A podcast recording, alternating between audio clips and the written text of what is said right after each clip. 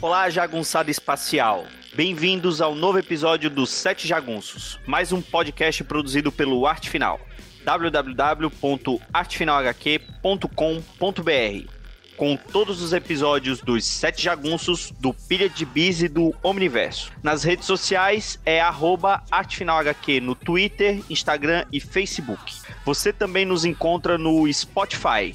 Só procurar por Sete Jagunços e nos seguir por lá também. Eu sou o Marcos e estamos juntos nesse dia mais claro, ou seria nessa noite mais densa, para discutir a fase de Grant Morrison no policial espacial do setor 2814. Para isso, reunimos uma tropa de respeito. Do setor amazonense temos o Dãozinho. E aí? De Recife, Maurício Dantas. Maior setor em linha reta. Da América Latina. Patrulhando as pacíficas ruas cariocas temos o Igor Tavares contra a milícia. E na lanterninha temos o guardião cabeçudo de vinhedo, Reginaldo Ielman. Opa, e aí? Façam seu juramento, recarreguem seus anéis energéticos e vamos juntos nessa diligência espacial pelos recônditos carecas da mente de Grant Morrison.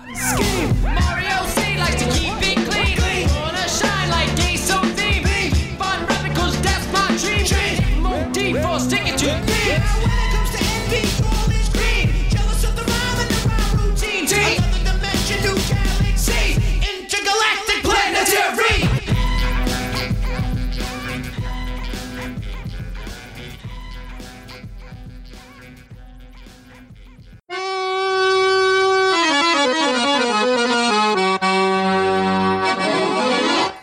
Então vamos tentar dar o contexto, né, para essa fase do Grant Morrison e o que aconteceu antes dele assumir o título, né? É, fala aí um pouquinho do que estava acontecendo no título na fase do Renascimento, Maurício.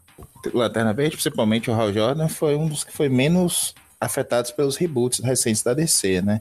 Ele passou praticamente incólume pelo Flashpoint. E na fase do Renascimento também, a muda teve apenas uma mudança de títulos aí, né? O Hal migrou para um título próprio, Hal e a Tropa das Lanternas Verdes, Hal Jordan e a Tropa das Lanternas Verdes. E um segundo título foi criado, foi Lanternas Verdes, que é, tinha dois lanternas novatos aí, que é o Simon que é o Lanterna do Oriente Médio, e a Jessica Cruz, a Lanterna Latina. Enquanto todos os outros que a gente conhecia, o Hal, o Kyle, o John Stewart o Guy Gardner, estavam nesse outro, nesse outro título. E começou bem. Os dois títulos começaram bem, sob a batuta do, do Roberto Vedic, que estava fazendo antes já, tinha tornado o, Hal, o Hal um fugitivo cabeludo, de sobretudo, até atrás dele, ele com um equipamento lá para angariar a força de vontade e usar a bateria energética clandestinamente. Depois disso, ele volta a, a tropa ele, é, na verdade, absorve bastante dessa energia e acaba se tornando quase um ser de energia, de força de vontade. Aí vem esse especial dele do, do Renascimento, que é justamente o Hal forjando o seu próprio anel, como se fosse um, um guardião do universo, e assim se libertando do, desse excesso de energia que estava ameaçando a integridade humana dele, né, o corpo dele. E temos esse ponto de partida aí. E a história começa com ou já estar destruída, desde, se não me engano, da fase Jones. Me corrijam, por favor, qualquer coisa. E o, a, a sede dos, dos Lanternas Verdes, sob a batuta do, do John Stewart, sem os, os Guardiões do Universo, estava em Mogo, o planeta Lanterna Verde, né? Isso. E aí a gente vê na, na história, na, no título do, do Hall a volta dos novos deuses nesse universo pós-renascimento uma guerra com os novos deuses aí, um pai celestial bem cuzão, querendo acabar com os humanos. E chegamos no ponto no final é que degangola um pouco aí a história, a, o ressurgimento dos Darkstars, da, dos controladores que recriam os Darkstars, que causam um grande alvoroço no universo. E o John é liberado desse papel de chefe da tropa quando os guardiões retornam para combater os controladores. Eles assumem de novo a batuta da, da tropa. E o Hal acaba é, salvando o dia mais uma vez, como sempre. Aliás, uma, uma fase legal do o finalzinho desse título do Hall, do Hall que é o brasileiro Rafael Albuquerque, inclusive, recomendo principalmente pelo desenho. E teve uma fase finalzinha mesmo aí, antes desse título do, do Grant Morrison, que é escrita por Jurgens. O Dan Jurgens traz o Hall de novo para enfrentar o Super Cyborg, que tenta mais uma vez destruir Coast City.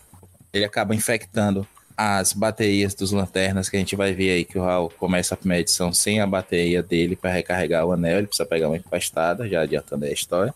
O Hal consegue salvar Coast City, dessa vez, consegue se vingar lá do, do, do Super Cyborg. E o título termina com o, o, o Hal sendo prometido um, um novo status na tropa.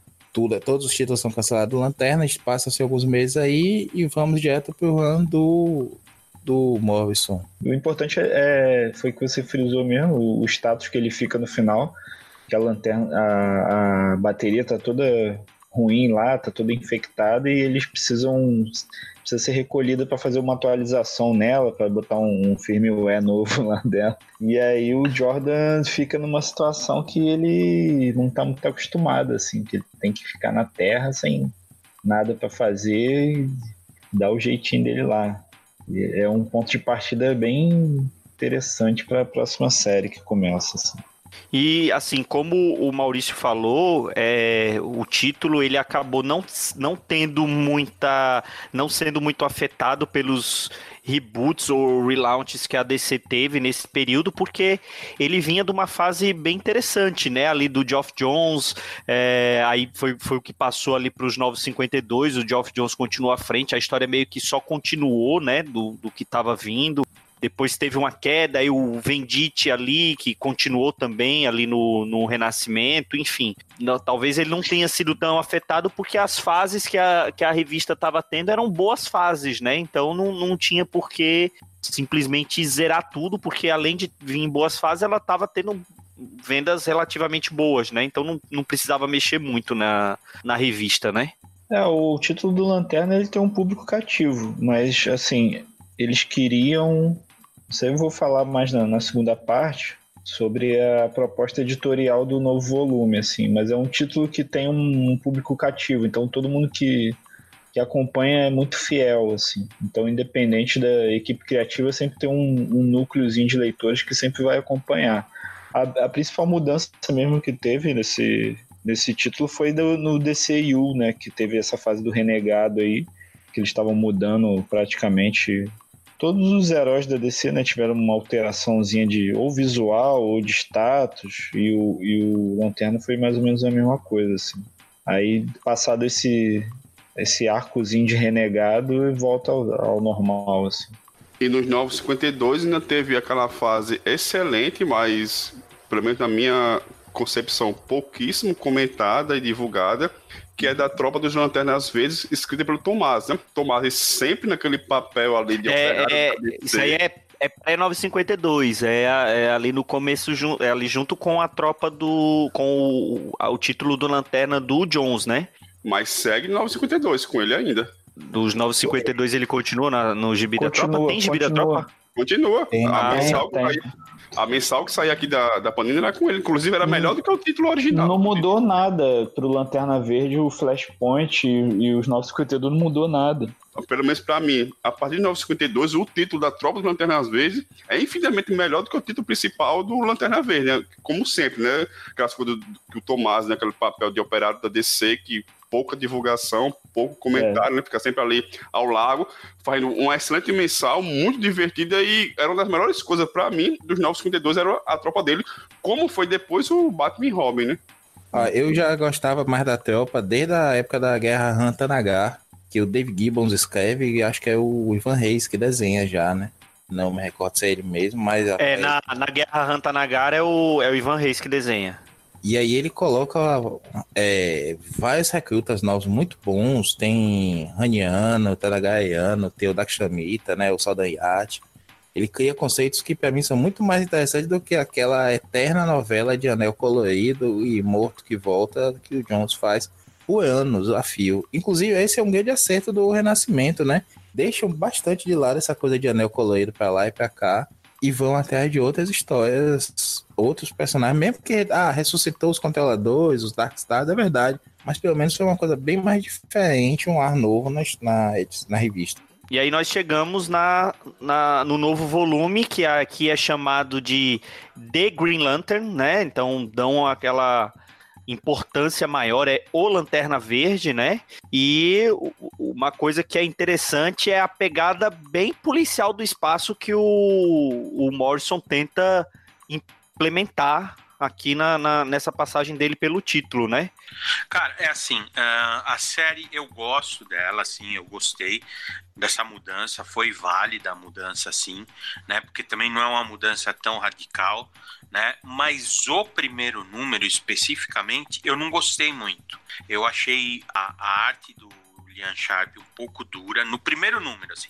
Acho que foi estranhamento mesmo. E mesmo a, a primeira edição, eu acho do que nós vamos comentar, a mais fraca de todas, né? Mas é válido, assim, né? Você realmente vê o, o HAL na Terra, né? Você vê já, assim, um contexto espacial que é interessante, que vai vir aí a, a, ser explorado na série, né? Mas eu achei um pouquinho, assim, duro, um pouquinho esquisito, assim.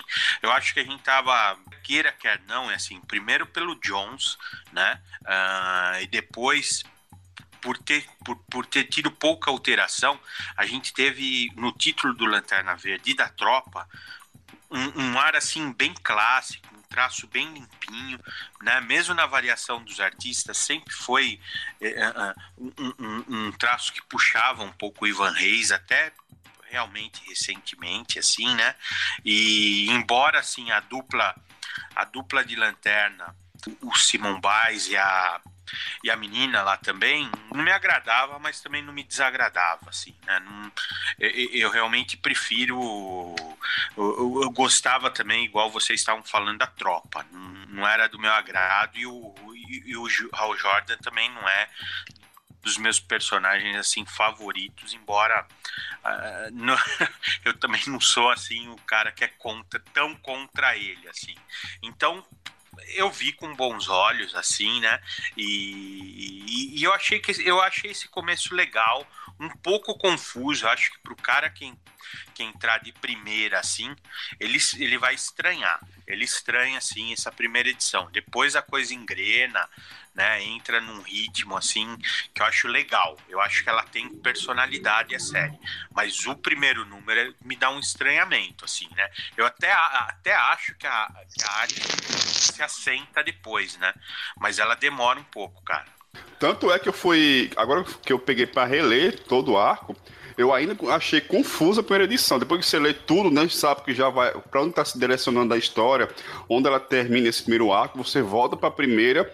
Assim, eu não tinha. Eu um tempão que não acompanhava mais Lanterna Verde. Eu parei, acho, no segundo arco do, do Renascimento lá com, com a Jackson Cruz e o, e o Baez. Eu achava muito. Eu achava bem chatinha as histórias. Aquele primeiro arco lá, os lanternas vermelhos, eu acho um negócio muito demorado, muito arrastado, sabe? Não acaba nunca.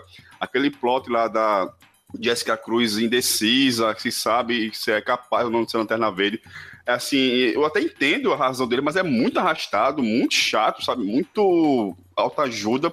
A ideia lá do Simon Biles andar armado, assim, tem uma boa justificativa, mas é muita bobagem. Aí eu abandonei logo. Por isso que eu peguei meio perdido nesse começo, né? Com, com o Raul na Terra, totalmente entediado, né? Ele fica ali horas no chão olhando pro, te, olhando pro espaço, sem ter nada para fazer. E também me perdi na parte do, do que tinha acontecido com a bateria dele, né? O Morris não se preocupa em explicar, dali rapidinho, né? A minha bateria tá, com, tá, em, tá em OA e segue o barco, né? Mas não é nem isso que, que que dificulta o começo, né? É mais o que ele vai inserindo ali de elementos.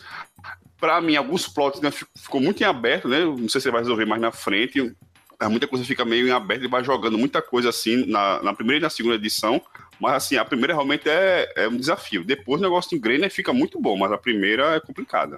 Fala um pouquinho da proposta original do Morrison para o, o, Lanterna Verde, o Igor. Então, esse volume do Lanterna Verde, ele na verdade ele surgiu é, editorialmente meio que por acidente, porque o, isso aí, o próprio Dan Didio contou isso aí na, na, na Comic Con do ano passado, ele falando que ele anualmente ele faz um, um almoço com o Morrison, para eles baterem papo, assim, conversar sobre DC e tal, porque o, o Morrison é, é, um dos artistas mais, mais importantes, né? E anualmente eles fazem um, um almoço lá para conversar.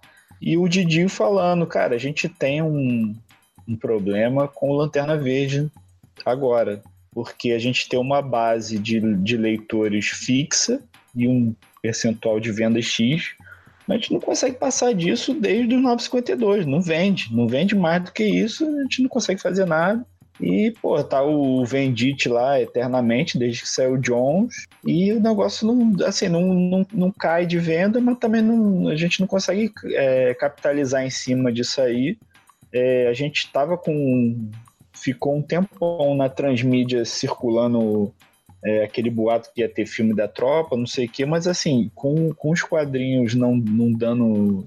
não tendo um boost, assim, não, não dá para levar nada à frente nessa franquia, assim, não dá para fazer um crossover, não dá para ficar inserindo, fica tudo restrito àquele universo. E isso eles estavam conversando no, no almoço, e aí ele falou, é, pô, você, você queria escrever o, o, Lanterna Verde e tal, você tem vontade? E o Morris falou, pô, não, não tem vontade não. Mas, e aí saiu falando uma porrada de ideia no, meio do almoço. Mas assim, o que, que você pode fazer? Você pode fazer isso, isso, isso, isso. Aí quando chegou no final do almoço, o, próprio Didi falou, pô, você tem tanta ideia boa, você devia escrever. E aí o próprio Morrison admitiu que, tipo, é, é verdade, eu tenho várias ideias boas, eu não sabia disso, eu acabei de, de, de descobrir que eu posso escrever esse quadrinho aí, que eu tenho uma opção de ideias. E aí ele parte para fazer o quadrinho com o status quo que foi deixado né, pelo Vendite, que foi da, da lanterna cheia do vírus lá e ele vai fazer uma coisa um pouco diferente do que estava sendo feito ali. Ele, ele tem uma mentalidade em relação ao. Primeiro, em, em relação ao Jordan, ele e o Sharp.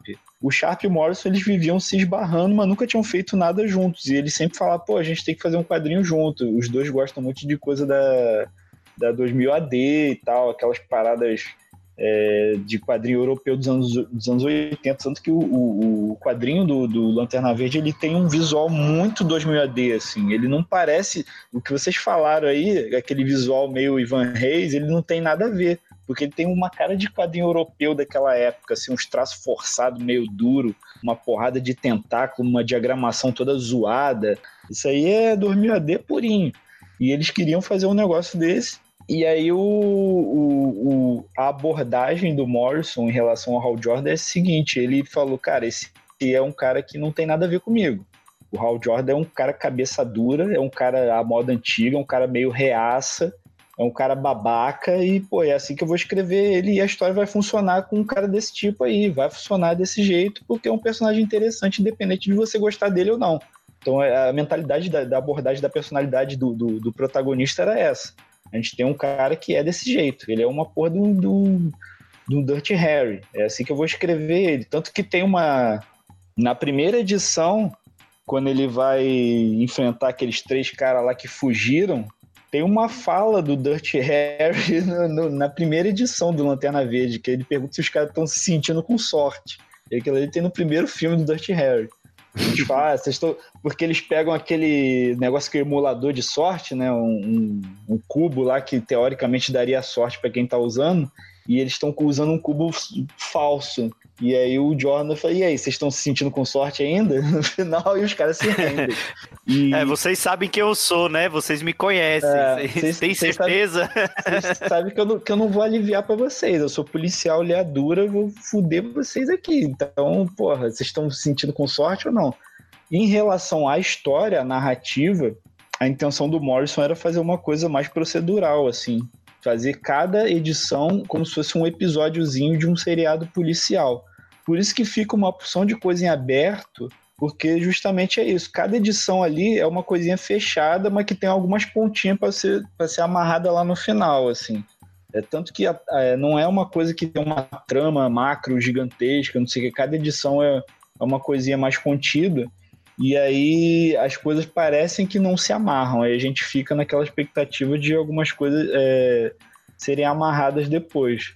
Mas ele tem uma, uma pegada narrativa que lembra muito as histórias dele no Homem Animal também, que eram umas histórias é, que cada edição era uma historinha fechada e tinha uma trama macro que permeava assim as histórias todas, né? Mas era você podia pegar uma edição, acabou aquilo ali, na próxima vai ser uma outra história, uma outra parada ali. Então essa era a proposta dele. Primeiro escrever um cara desse tipo, que é um cara à moda antiga, um policial à moda antiga, e segundo fazer esse, esse drama policial mais procedural em, em, formato episódico, assim, a cada edição. Ele já tinha mostrado alguma coisa dessa ideia dos lanternas serem uma polícia espacial mesmo, assim, mas com aquele aspecto assim. Em crise, em crise final, ele, ele fala de decídio, né? Ele, ele usa os lanternas alfa como uma corregedoria, assim. Ele, ele já tinha abordado isso. Você vê que é uma ideia que veio veio fermentando assim, né? Eu acho legal, eu acho que funciona, né? Acho que funciona sim mesmo, assim. Tirando tirando esse primeiro número que ele é, é, realmente ele confunde a partir do segundo e eu digo e eu digo o seguinte assim ó mudei minha opinião eu, eu, eu andei toda hora que sai alguma arte nova do Lian Sharp eu fico babando né? Aí eu comecei a reparar até porque eu gostava mais da, da arte dele PB do que colorida na revista e é porque realmente assim o layout que ele está fazendo de página é, compl é complicado, né? É, é 2000 AD mesmo, assim, uma coisa inglesa mesmo, assim, uma coisa esquisita, né? E você tirando um elemento, você tirando uma informação que é a cor, dá até assim, uma leitura melhor assim da arte só, só pela arte, eu quero dizer, né? E eu acho ela, eu comecei a achar ela maravilhosa, né? A, a, aquela aquela página que ele faz de Oa, assim, né? Que é a cidade toda futurista. Era que eu ia falar, era justamente a, a página que eu ia falar que mostra a genialidade ali do, do Lian Sharp, porque é, aquilo lá é, é, é impressionante aquilo. E, e, e aí, assim, você vai acostumando, você vai entendendo também, né? Essas mudanças, o, o, o, os guardiões quando aparecem, eles são até antipáticos, eles têm um visual, eles eram bonitinhos antigamente, assim, né? Você vê, né? lembra dos guardiões na crise, por exemplo, eles eram uns cabeçudinho, assim, bonitinho, né, meu? É, eles eram agora... uns umpalumpas. Isso, isso. e agora eles são alienígenas mesmo, assim, eles são anti... e eles têm a cara fechada, assim, então eles são antipáticos mesmo, assim, né? E eu acho legal, né? Uh, isso daí sim, né? Essa, essa pegada policial, cósmica policial, né? Porque a, tropa, na verdade, é isso, né? É, é, é, o, o, eu acho que o grande barato do Lanterna é, é, é, realmente ele ter essa pegada, vamos dizer assim, espacial, né, científica, assim, né, ser, ser tem, tem um senso fantástico na história, sim, mas ela é quase, ela é uma ficção científica mesmo, toda vez que a, a, o título andou por, por essa linha, ele caminhou melhor, né? Uh, eu acho que quando entra para um anel mágico, quase assim, me incomoda um pouco, mas quando ele tem, né, tem a necessidade de, de, de recarregar o anel, tem a necessidade, ele, ele, ele, ele é super poderoso, mas ele está sujeito a uma, a uma legislação, a uma supervisão, né, então eu acho isso demais, cara. Eu acho que, que casou muito bem, cara. Muito bem no título. E, é, você, você, assim, superou o primeiro momento, você, você deslancha na história, cara, porque é muito boa. Tanto o Reigi quanto o Igor falaram da, do Lian Sharp. É, fala um pouquinho da, do braço é, da arte desse título, Odão. Bom, o Lian Sharp, ele não coincidentemente, seguindo o que o Igor falou, né? Ele é inglês, então ele já tem essa toda essa, essa bagagem da, dos quadrinhos britânicos. Ele assumidamente é fã de gente do Quilate do Moebius, do Frazetta, do Richard Corbin, do Bill Sienkiewicz e por aí vai. E aí ele fez um bocado de porrada de coisa lá pela, pela Inglaterra, né? Aquelas coisas que nunca vai aparecer aqui pra gente, muita coisa 2000 AD, muita coisa assim menor da Marvel inglesa que sabe Deus qual GT se achar por isso. E aí ele veredou ali pela Marvel, pela DC, uma coisa aqui, uma coisa acolá. E aí, de uns tempos para cá, ele tá mais fixo, não sei se ele tem contrato de exclusividade ou não, mas tá bem fixo na DC, né? E aí ele fez é, aquele Mulher Maravilha Icona, fez uma edição de Aquaman, muita coisa de Brave the Bolt, né? Que é o Batman com Mulher Maravilha. Fez uma, uma parte da, da mensal da Mulher Maravilha já no Renascimento com o Greg Hooker, né? Ele dividia a arte com a Nicole Scott, né? Um fazia ele fazia parte do presente, a Nicole Scott fazia aquela parte mais de origem da, da Mulher Maravilha, e coincidentemente esse começo do renascimento da personagem é a melhor coisa justamente a arte, né? porque eu gosto muito da arte do Lian Sharp e gosto muito da arte da, da Nicole Scott, né? Então eram artes completamente diferentes, mas ambas assim uma coisa muito bonita que superava o, o roteiro preguiçoso do Greg Rucka com louvor. E aí ele foi anunciado para assumir esse título com o do, do, Lanterna Verde. Assim, eu não tinha expectativa quanto a essa parte dele fazer uma coisa mais é, ficção científica pura mesmo, né? Assim, ele tem uma arte bem realista, pelo menos na, na, pegada dele na Mulher Maravilha. Era uma coisa bem realista, assim. E aí, para mim, cara, assim, ao contrário do que o Reginaldo falou, a primeira edição já me ganhou na arte, sabe? Eu, eu se eu tinha algum motivo para seguir lendo essa série, mesmo estando entendendo muito assim a proposta inicial do Morrison, é pela arte, porque assim é uma coisa linda, sabe? Eu, eu ele faz uns painéis assim de página inteira que é um deleite, coisa de parece aqueles, aqueles cartazes de, de filme ficção científica antigo. Ele coloca uma diagramação maluca que ele desafia, mas fica coisa assim muito bonita. Ele inverte umas coisas, assim, ele usa os quadros a seu favor, né? ele tira aquela, aquela rigor, naquele aquela dureza do, dos quadros e usa para fazer arte naqueles, nos quadros também, né? Ele consegue fazer uns desenhos muito bonitos pelos quadros. E assim, ele sabe, soltou a inspiração loucamente. Então ele faz, varia muito no, nos alienígenas, nos planetas, na própria concepção do espaço, de toda, toda essa parte assim que você pode imaginar que vem de ficção científica, né? Que é o é o peso do, do Lanterna Verde, tá nisso. E o cara, sabe, destrói. O, esse que vocês já falaram de, de Oa, a, os outros planetas que, que ele, ele embarca nessa piração do Morpho, né, nesse conceito dos planetas, o próprio visual do os Black está lá na frente, o visual do, do Adam Strange ficou sensacional, sabe? O, o, a forma como ele apresenta os planetas e os alienígenas é uma coisa que, para quem gosta dessa parte de ficção científica, é um negócio assim, um, um deleite visual, sabe? Eu, eu, eu, adoro a arte dele, eu comecei a acompanhar mais já na Mulher Maravilha, então gosto muito assim, do, do, que ele faz e aquele tá, sol, tá solto mesmo, assim, que é uma coisa linda. O Lian Sharp ficou conhecido aqui no Brasil, né? Na Marvel 97 na fase do Hulk pós-Panteão. Logo depois que o Hulk surta e destrói todo o monte. E aí acho que é o Gary Frank que tá nessa época no título com a Jandor Sema e alguns outros fillers. E aí é o Lian Sharp que assume. E é uma arte bem estranha, não combina com aquela, com aquela história. E muita gente torceu o nariz, assim, veio muito, muito amigo no Twitter e tudo mais, reclamando assim, pô, mas Lian Sharp é muito ruim, lembro dele no Hulk e tudo mais.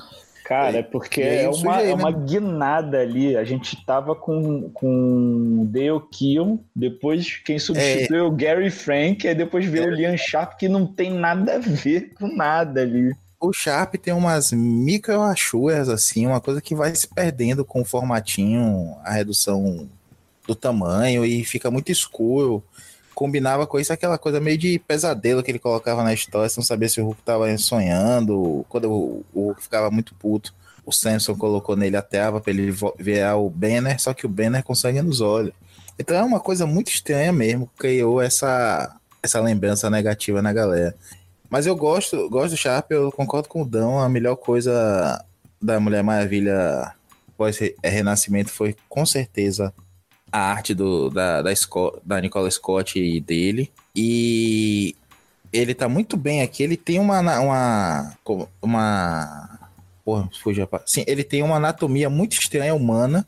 Tanto que quando, às vezes, quando o Hal aparece de corpo todo, logo que ele se transforma na primeira edição, que ele carrega o anel e tudo mais, destoa do resto da história que é tão absurdo que encaixa bem, você não questiona a anatomia, você não, encaixa, não questiona a proporção, nada. As aranhas da guilda ali do sistema Vega, os outros lanternas todos, tudo mais, beleza não tem problema. Mas quando o Hal mesmo aparece, fica um pouco estranho. Isso ao longo das edições todas. É o traço dele. Mas ele tem essa coisa um pouco meio puxando pra fanzine, 2000 AD. Ele tem algumas páginas meio post, assim, que lembram até o Lone Sloane do, do Ilê, que saiu agora recentemente, recentemente no Brasil.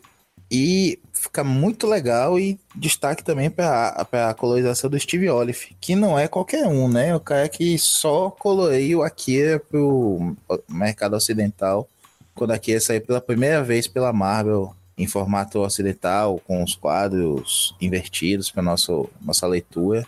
E o cara é um monstro, né? Ele criou um programa só para colorização, quando colorização por computador nos quadrinhos estava engatinhando ainda. Esses conceitos, essas referências visuais que, que são colocados é, é uma coisa, coisa assim impressionante. Você, a gente sabe que o Morrison é meio maluco, né? Que ele tem umas ideias malucas, mas a execução do, do Liam Sharp é, é uma maravilha. Aquele lanterna vulcão com cabeça de vulcão é qualquer coisa, né? e aquele é um personagem Mas ele é antigo, antigo hein? né? É, ele é antigo. Isso. Eu, eu ia perguntar isso, se ele é antigo ou se ele já ele foi uma, uma coisa nova, assim. Tem muitos lanternas Não, é ali antigo, que, tipo, cara, aquele que é, que é um vírus lá, aquilo ali já tinha, eu, eu nunca vi aquilo ali, é logo na primeira edição, eu acho. Cara, se é antigo ou não, não sei, mas é muito genial, velho. É muito doido, o cara decepar o dedo do outro. Puta merda, como ele usa na história fica mais genial ainda, velho. E ainda tem, ainda tem aquela, aquela frase, não é, não é você, não é fulano que te pega, é você que pega ele. Sensacional. Ainda tem um, um trocadilhozinho, né? O Volk é bacana que ele rouba a cena todo, em todo quadro que ele aparece. Na, no, no, na telpa do Tomás ele aparece, mas com uma, uma, um visual bem diferente. Ele, é, ele aparece assim, um corpo todo preto, rachando, como se fosse explodir mesmo, como se fosse o vulcão para explodir, o corpo todo. Mas o Lian Sharp trouxe de volta o, o visual antigo e ele até fala no final da primeira edição, eu acho. E o, diz assim, o Morrison disse, não, vamos manter aquela, aquele visual antigo, agora tenta colocar um rosto ali naquela, naquele vulcão explodindo. Porra, e o Sharp consegue, bicho.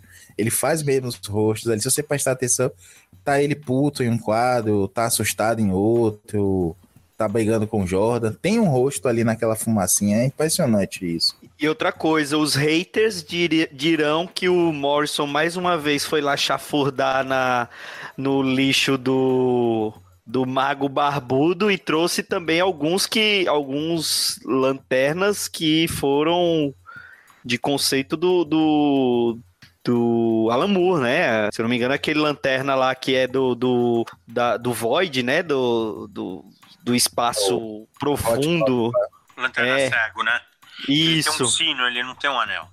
Isso. É, mas aí não tem jeito, né, cara? Porque o personagem é legal, né? Como a, o, o beat da noite mais densa também é do, do, do Alan Moore, cara. Mas é uma ideia bacana, pô. Vai fazer o quê? Não vai usar, meu? É, assim, é, é rabugice do, do barbudo, cara, que, que é, reclamar que não usa. Eu acho que o, o Morrison, ele tá sendo, é assim, e já vou falar já, assim, cara, porque assim, eu, eu sou cismado com algumas manias de grandeza do Grant Morrison, cara.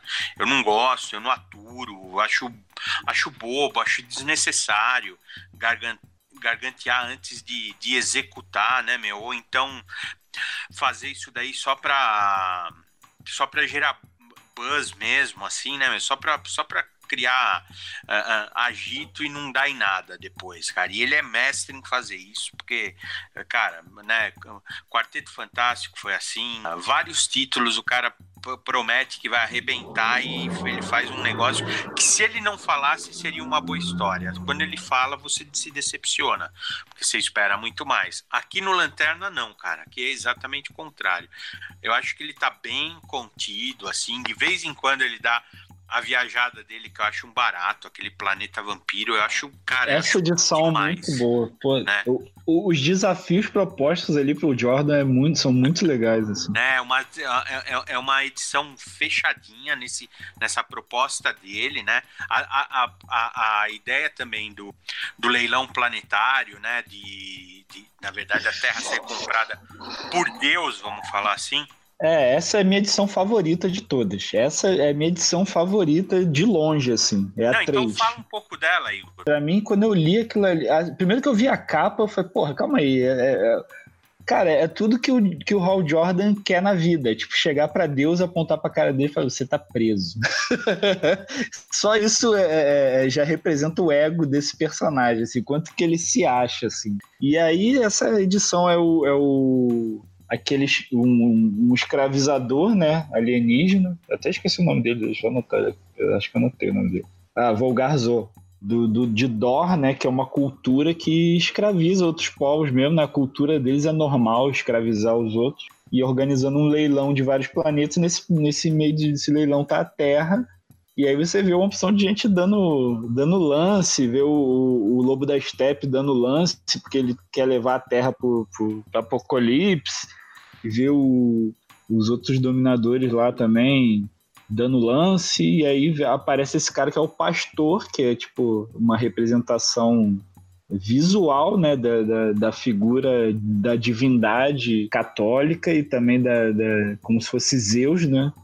E comprando lá com o maior lance de todos, e depois ele vai. Aí o Jordan vai, não, deixa que esse cara aí eu que cuido. Vocês vão.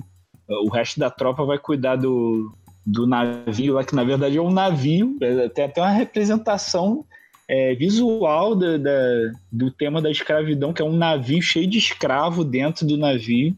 E o navio tem até um, tem uns remos, até um navio meio viking. Tro a tropa vai, vai em direção ao navio e o Jordan vai em direção a Deus para poder, ó, você pegou a terra, você comprou a terra, mas não pode comprar não. E assim, essa, essa edição é cheia de conceito, assim, é, e cheia de crítica, mas ao mesmo tempo é uma edição leve para você ler. É, não é nada muito pesado. Você tem o, o, os seres humanos todos influenciados por, por umas ondas de gama, então fica todo mundo feliz e todo mundo ganha superpoderes e todo mundo fica fica satisfeito de ter uma divindade finalmente aparecendo e falando: ah, agora vocês realmente têm um Deus e vocês vão, vão viver por mil anos, mas depois é, eu vou destruir esse planeta aqui, tá, tá tudo certo para todo mundo? Tá beleza, tá todo mundo feliz e, e as gerações futuras que se dane, para você ver como a, a, crítica do cara é essa, que a gente tá fazendo as coisas pensando na nossa geração e, e que se dane o futuro, assim. E fora, pô, inúmeras referências é, a, a, a comportamento humano ali dentro, falando que, tipo, o, quando, quando o pastor pega a terra, ele, os primeiros seres que ele vai consultar são os insetos, né? Porque a, a população maior da terra é de, de insetos, e todos os insetos concordam ali com, que, com aquela aquisição. Então ele nem pergunta para os seres humanos se, se eles concordam ou não com aquilo. Então é, é muita coisa. Essa, essa edição termina com. Pode dar spoiler? Né? Pode sim.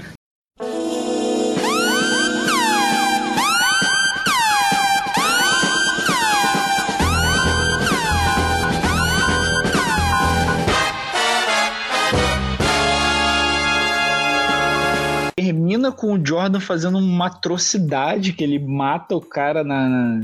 tá com os pregos gigantes no, no, no, escravizador lá, que ele fica possesso quando ele vê os escravos lá, que na verdade eram crianças que foram expostas à radiação do, do navio, da nave, né, em forma de navio, e elas estão todas velhas, estão tudo cheio de câncer ali. Quando ele vê aquilo, ele fica possesso e fala: ah, vou matar esse cara. E aí ele olha para todos os, a, a tropa e fala: ó. Isso aí foi como é que é? Foi, de, foi autodefesa. Legítima defesa. Legítima defesa. Legítima é defesa, legítima defesa. Na verdade, ele executa o cara porque ele tá revoltado com aquela situação de, escravidão ali e, e fala para todo mundo falar que foi legítima defesa. Mas aí depois isso daí se resolve lá na frente, né? Essa, essa edição não é um gancho que fica solto, mas lá na frente isso daí é resolvido. Mas eu acho que é uma edição muito completa, assim, o Morrison tem a ele consegue fazer o, o, que o Regi falou e dar pirada legal nessa edição, mas ao mesmo tempo é uma edição fácil de ler. O Sharp, pô, tem uns quadros absurdos ali. No, no... Tem uma cena que, que o, o Jordan corta os remos da, da, do navio lá com tipo uns alicates gigantes, ele corta todos os remos ali, é, é, uma das minhas cenas favoritas, porque eu vi que era um navio, como é que vai parar esse navio ali, que tem uns remos meio magnéticos, um negócio assim, ele vai lá e corta o remo com alicate, e o navio para, é muito boa essa, essa edição. Eu acho que nesse primeiro arco, nessas seis primeiras edições, essa edição específica é a que tem o melhor uso do anel, que é essa que você falou do, do navio, que ele já vem com sangue nos olhos, né? Vem com ódio, e passa o tesourão no, nos remos, e depois a forma como ele mata lá o mercador de escravo, né? Você vê que é a crueldade assim, sangue frio total, né? Ele joga meio mundo de, de faca né, no cara e traçar. É, são uns pregos. É uns pregos, e, eles é. tinham falado que, tipo, eu li uma entrevista antes deles começarem essa, essa revista, e eles ficou fazendo uma comparação entre o Jordan e o Kyle Rayner que o Kyle tem uns construtos muito mais elaborados, né? Por ele ser artista de quadrinhos e tudo mais, ele ser designer. E o Jordan não, é aquelas paradas meio de é, bigorna e mão e prego. E eles falam, não, o Jordan ele é assim, ele não faz coisa muito elaborada, não. A gente não vai fazer nada. A gente vai botar luva de boxe, a gente vai botar prego, e ali gente bota a luva de boxe e o prego, porque ele usa a luva de boxe para dar o soco no, no, no, no Deus lá no, no é, no, pastor, né? É o nome né? dele, é. Né? Pastor. E, fun é, o... e funciona, é né? Funciona pra, pra proposta da história. Eu acho que nessa daí, assim, pegando o gancho da anterior, né, da segunda, que é quando eles dão logo fim no, no Estrela Maligna, né, que é um personagem muito qualquer nota, mas serve pra história, ele é muito engraçado, ele é engraçado a, como ele se posiciona na história e, com o, e o fim dele, né? Que ele é detonado assim rapidinho, né? É, é, aquele vilão que se acha que tá por cima da carne seca, né? Que é o grande vilão da história, e o cara é destruído assim e tem um final triste, né? Uma coisa mais possível. e aí, nessa edição, nessa segunda edição, no caso, tem a, a cena clássica de policial, né? Que é a cena do interrogatório, que ela mesma, ele mesmo quebra esse clichê, né? Que ela é uma aranha, né? Um aracnídeo gigante lá, é, alienígena. E ela fala, ah, já sei, você é o policial mal e ela, né? Que é aquela lanterna passarinho, é o policial bom, né? Isso aí fica invertido, né? Na, e como o Morrison usa isso no HAL, isso se inverte, né? Mas aí nessa tem esse interrogatório e nessa terceira que foi uma das, assim, do que eu lembro, foi uma das mais discutidas pela galera, que é o final, né? Que é aquela história bem policial mesmo, né? Mata o cara e fala, né? vocês viram, né? Foi legítima defesa, vamos, vamos limpar a área e segue o barco, né? Isso foi genial. Viu? Cara, essa, essa terceira edição, ela tem. É, o Morrison acerta a mão em cheio aí mesmo, porque ela é divertida, né? Ela tem os conceitos malucos que ele gosta de trabalhar né? É, e ao mesmo tempo ela tem essa crítica social para os dois lados, né, cara? Que ela tá falando de conformismo, né? De você acreditar que você não precisa fazer nada na vida, que seu destino está na mão de uma força superior, que mesmo sendo demonstrada que ela é uma ameaça, ela é perigosa, pela sensação de conforto, de quentinho, a pessoa se acomoda, né? E por outro lado, quem é o Hal Jordan para tomar a decisão do planeta Terra inteiro nas mãos dele, né? Então também ele questiona um pouco essa, essa postura fascista que o personagem é tem. inclusive inclusive ele é chamado de fascista né quando ele tá ali cara, falando ele que interdita você... a terra inteira cara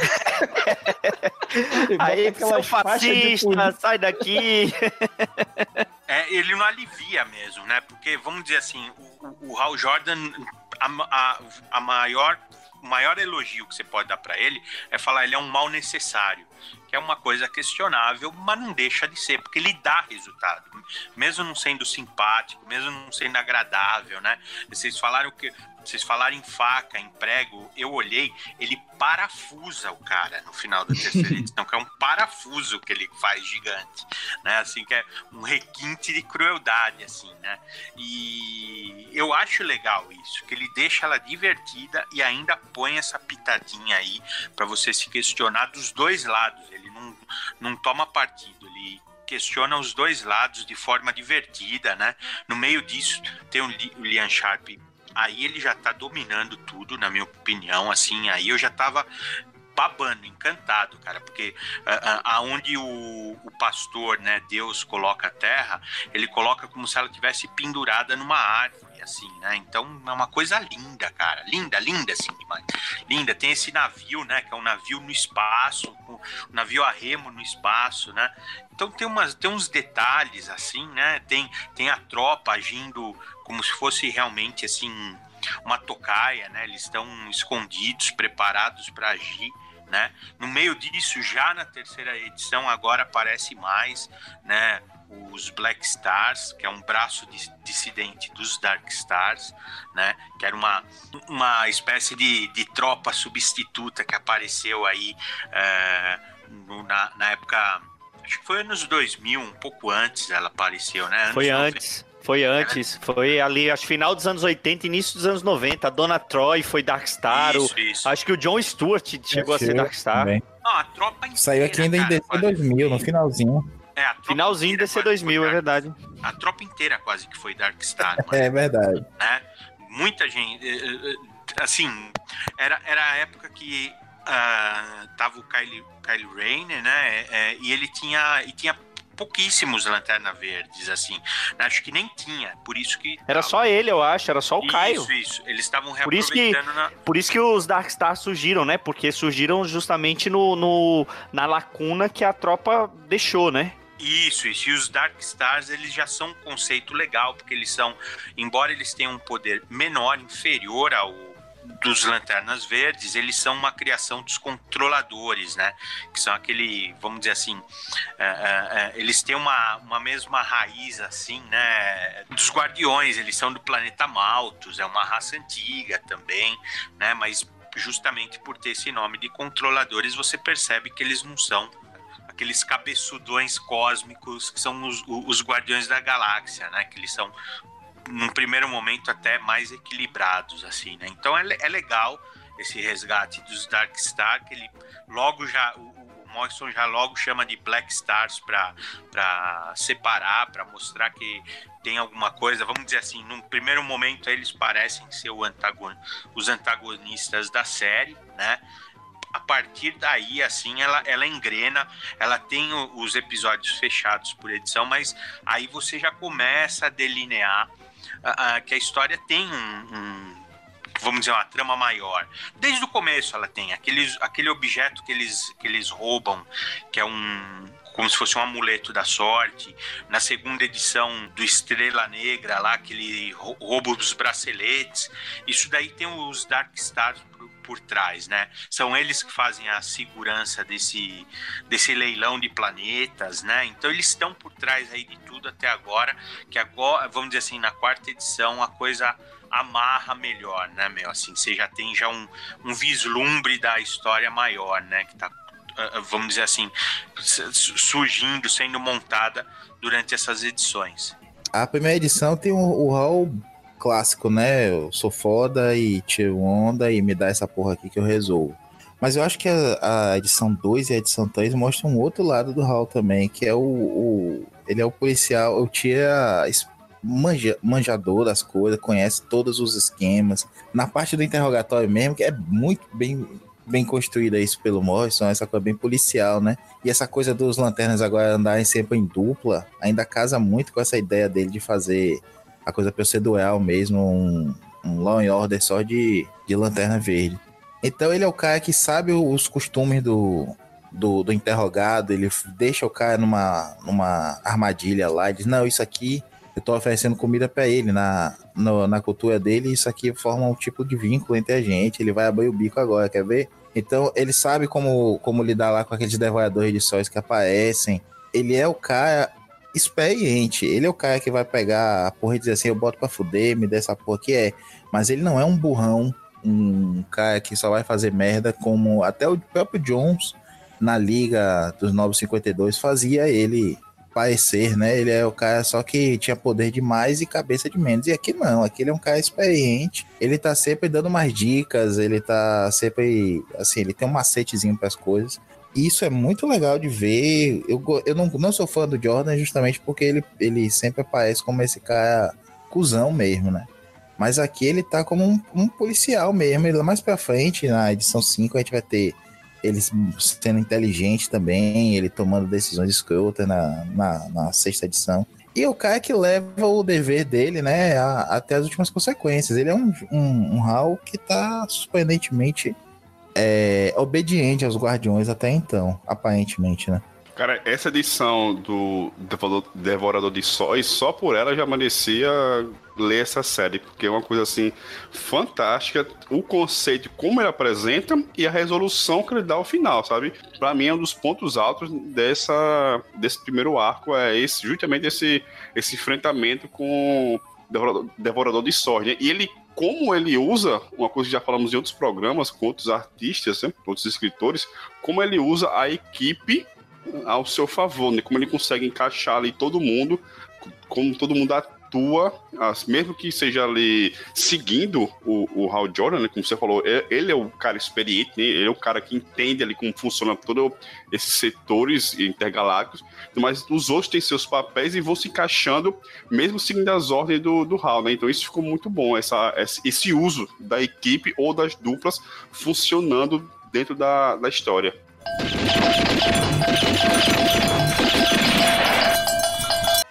Então vamos seguir falando da, dessa edição 4. É, fala um pouquinho dela, o Maurício. Essa quarta edição já tem uma, uma estrutura narrativa bem bacana e uma porrada de referência do Sharp, né? Você tem logo no comecinho aí um quadro desse que é bem remissente, parece um, um, um Dali, um quadro do, do, do Ilê mesmo que é justamente quando eles estão contando a história. A, a história já abre com esse quadro, com aquele mar no fundo, aquela coisa muito bacana, bicho. Você para assim, eu tava lendo no tablet aqui, você olha, se afasta, você chega perto. Uma puta arte e uma narrativa em, em três momentos, né? A gente tem um presente em que um cara misterioso, que a gente vai descobrir que é o Hal, conversando com uma, uma Black Star misteriosa. Nós vamos descobrir que é a, a vilã, né? A Belzebeth e aí tem a história de como o Lanternas, em flashback, o Hal Jordan conseguiu acabar com, a, com os Devoradores de Sol. E não sei, eu achei estranho essa parte. Fica dá a entender que os Devoradores de Sol são antepassados da, da própria Beelzebeth, né? Elas chamam ele de avô e avô, eu acho. Uma coisa assim. Tem, e temos a, a, em paralelo a narrativa de, do, dos Black Stars dominando um planeta e ameaçando, avisando assim, ó, acabou, você escolhe como você vai, vai morrer agora. Eu posso te dar o jeito de você sobreviver um pouquinho à escuridão que tá vindo aí. Justamente porque esses devoradores de sóis, em um momento anterior, destruíram esse planeta. E aí a gente tem mais uma sacada excelente do HAL, né? O, segurar o devorador de sol lá, enquanto uma mini mogo ou outra integrante da Telpa dos Lanternas que é um planeta vivo também, está chegando para poder lidar com, com esse devorador de sol. E é quando o Hal vai ser julgado e condenado, né? Ele vai ser abandonado aí pela tropa. E, e esse é o plano de, de, infiltração dele. Ele vai conversar com a Beelzebeth e tentar se infiltrar lá. Aparentemente dá certo. E a gente segue aí para a história seguinte, que para mim é, é ainda melhor do que a terceira porque tem uma cacetada de referência a filmes, a, a quadrinhos de terror e tudo mais. Cara, ainda, ainda na quarta edição, eu acho legal o Morrison trazer de volta o, o Devorador de Sóis, né? Ele também coloca aquele como se fosse o Solaris, né? O lanterna, eu entendi pelo menos aquele lanterna como uma variação do Solaris, né? Um computador solar. Uh, então, pô, acho legal demais, muito legal né? O Hal Jordan disfarçado com quatro braços, assim, né? Visual cowboy, quatro braços, assim, puta, que legal, cara. Você, você, você vê ele sentado, assim, você fala, nossa, que personagem bacana, cara. Parece familiar para você, né? Então, é, puta, gostei demais, assim. E essa primeira página é realmente aí o Maurício disse tudo, cara, porque ela, ela tanto poderia estar num, num álbum de ficção europeu, como podia estar num álbum de fantasia, de tão bonita que ela é. Ela é alienígena, cara, essa, essa página. Para abrir a história assim, cara, puta, fantástico assim, né? Eu acho legal que no meio da história eles referenciam o Adam Strange também, né? Uma assim, uma coisa bem um, um toquinho bem legal que você assim, você mostra que você tá no universo DC, né? Que você tá no, no espaço do universo DC, que é, é, é, é, é, riquíssimo, né, cara? Então, puta, eu gosto demais, cara. Gosto muito, assim. Eles estão em Han mesmo, né? É verdade, bem lembrado. Eles estão no planeta Han, que é o planeta do Adam Strange, que tá sendo invadido pelos Black Stars e o Contelador Mu, que é o, vilãozão aí da, do arco. É, é, é uma não é uma invasão assim bélica, né? Mas não deixa de ser uma invasão, é isso mesmo, né? E, pô, acho legal, acho legal também o Hal Jordan ser escoltado pelo Vulk lá e o outro Lanterna Grandão, né? Acho essas, essas páginas, a hora que elas apareceram antes da edição, elas já deixavam você assim, né? Eles estão sabendo aproveitar uh, essas chamadas aí, porque as páginas, eh, quando elas saem em branco e preto, você não entende, né? Essa primeira página você não entendia o que, que era, porque não tinha texto, nada. E, puta, é maravilhosa, cara, assim.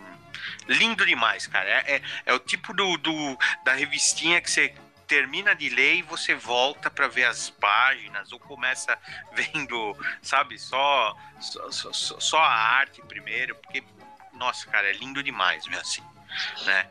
É, ainda sobre essa invasão, cara, eu, eu, acho legal pontuar que, tipo, não é aquela invasão clássica, Hannah, é tipo uma invasão meio de, de intimidação, assim. Tipo, a gente tem esse, esse poder de fogo aqui e a gente vai dominar isso aqui, entendeu? Não é uma coisa de aquelas invasões clássicas que os caras vêm com aquelas armadas, tipo, Guerra Infinita, que desce uma porrada de alienígena. Não, é uma coisa mais de intimidação, mais de é, a gente está é, ocupando esse espaço aqui que anteriormente era de vocês e vocês não tem muito o que fazer, não. Tudo isso para poder é, chegar nessa quinta edição, que é quando tem lá, ela aparece a, a, a vilã, né, a Bel, Beelzebeth, e vão lá pro planeta vampiro. Né? É, basicamente é o, é o treinamento do, do Hal pra conseguir se, se infiltrar de vez no, nos Black Stars, né? Ele tem que entrar num planeta vampiro em que não existe luz, não existe vida e a vida é a, a, a presa.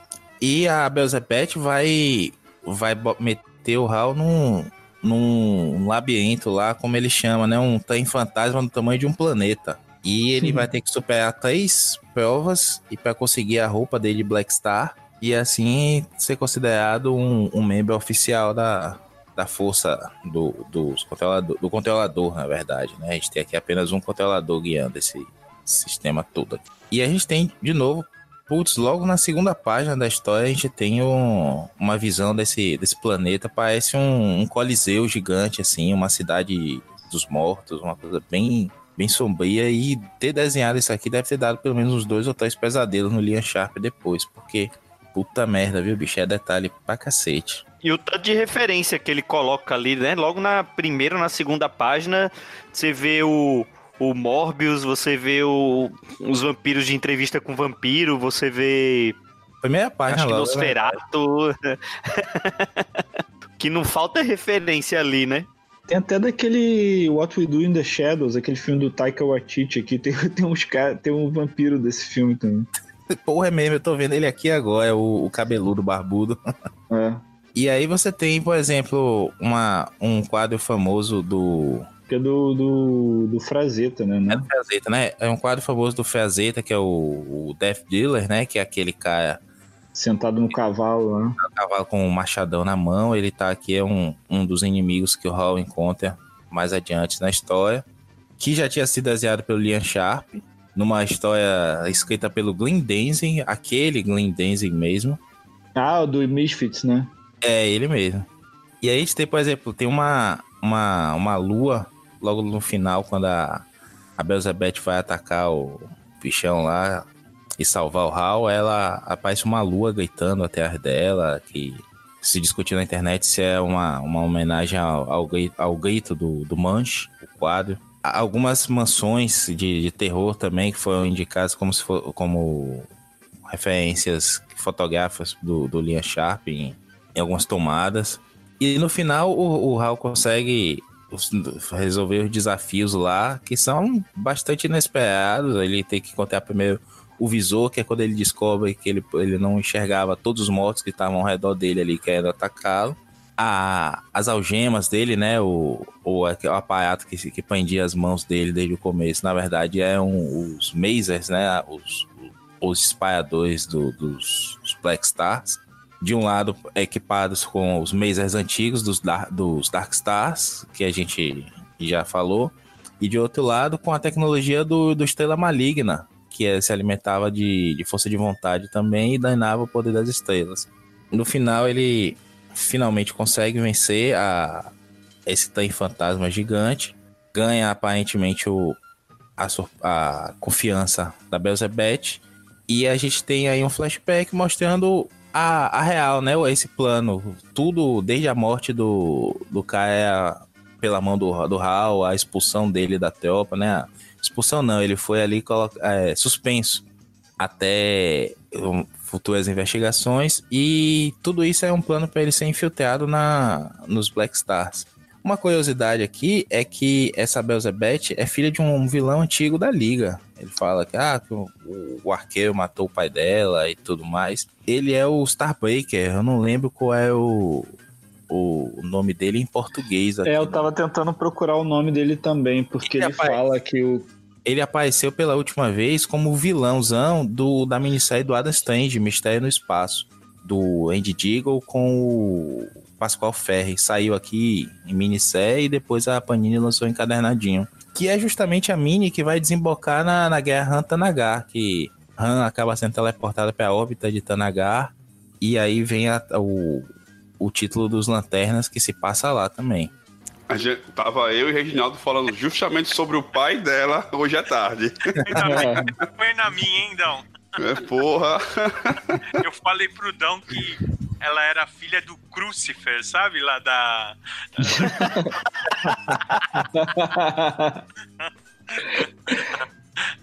Eu falei pro Dão, falei, ó, é sim, né? Ainda o Dão perguntou quem tinha falado isso pra mim. Eu falei, nem vou falar porque.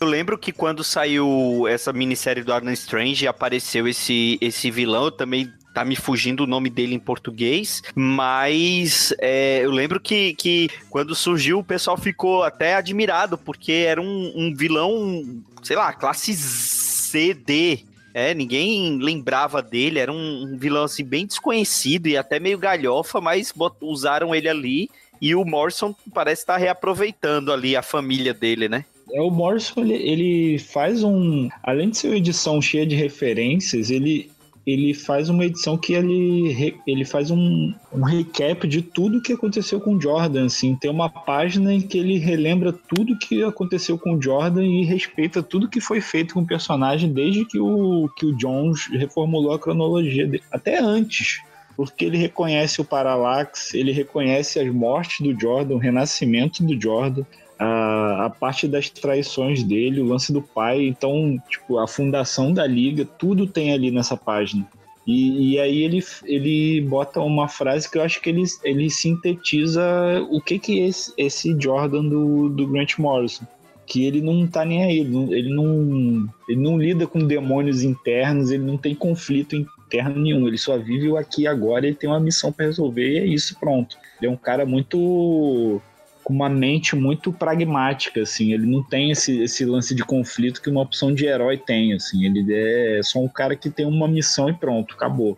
Só me corrigindo aqui, eu escrevi um texto sobre essa menina do Adam Strange e eu não lembrava o nome do cara. Caraca! é verdade, eu peço perdão, eu achei o meu texto aqui, ele é o Devorador Cósmico, que também apareceu aqui no Brasil em Liga da Justiça e Batman, na liga do, do Jurgens. Ele é um vilão que é que acaba capturando a liga também e o, o, Superman dá um cacete nele e ele some. E é quando ele fica no espaço entre os espaços que vai ser resgatado nessa história agora do, do Adam Strange, no Mistério no Espaço. Mas, para a continuidade, continuidade aqui, a filha deles acha que ele tá morto desde Justice League 98. Lá atrás a gente nem é nascido. Não, o Regi comprou esse gibi na banca, certeza.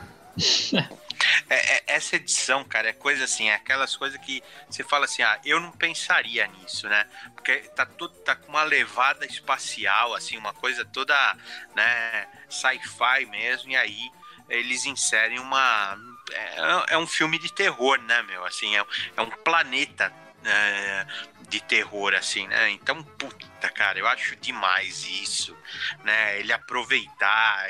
O cara tá falando de miasma, né? Assim, tá falando de conceitos, assim, uh, uh, que não tem nada a ver com ficção, assim, né? Puta, cara, e muito legal, muito legal mesmo. Os desafios são coerentes, né? O visual mesmo, assim, né? Vai ficando sombrio. O nome, eu tava olhando aqui o nome da a, hora que ele começa é, é quadra submersa, né? O quadra imersa, uma coisa assim. A, a página do título também, né? cara, que visual, assim, né, meu? Que você vê, uh, uh, eles estão num lugar alto, assim, então você vê como se fosse a cidade, assim, né? Ela é uma necrópole, né? Assim, uma cidade assombrada, cara. Então, puta, cara, lindo demais, cara. O, o, o, o chama Quadrimersa, o, o, bairro onde ele começa a andar, que ele, que ele vai afundando, parece que ele tá afundando em sangue, cara. Essa edição é a minha favorita, embora né, a gente falou que a terceira é a que tem mais conteúdo, essa é a que eu gosto mais, cara, porque eu acho inesperado isso.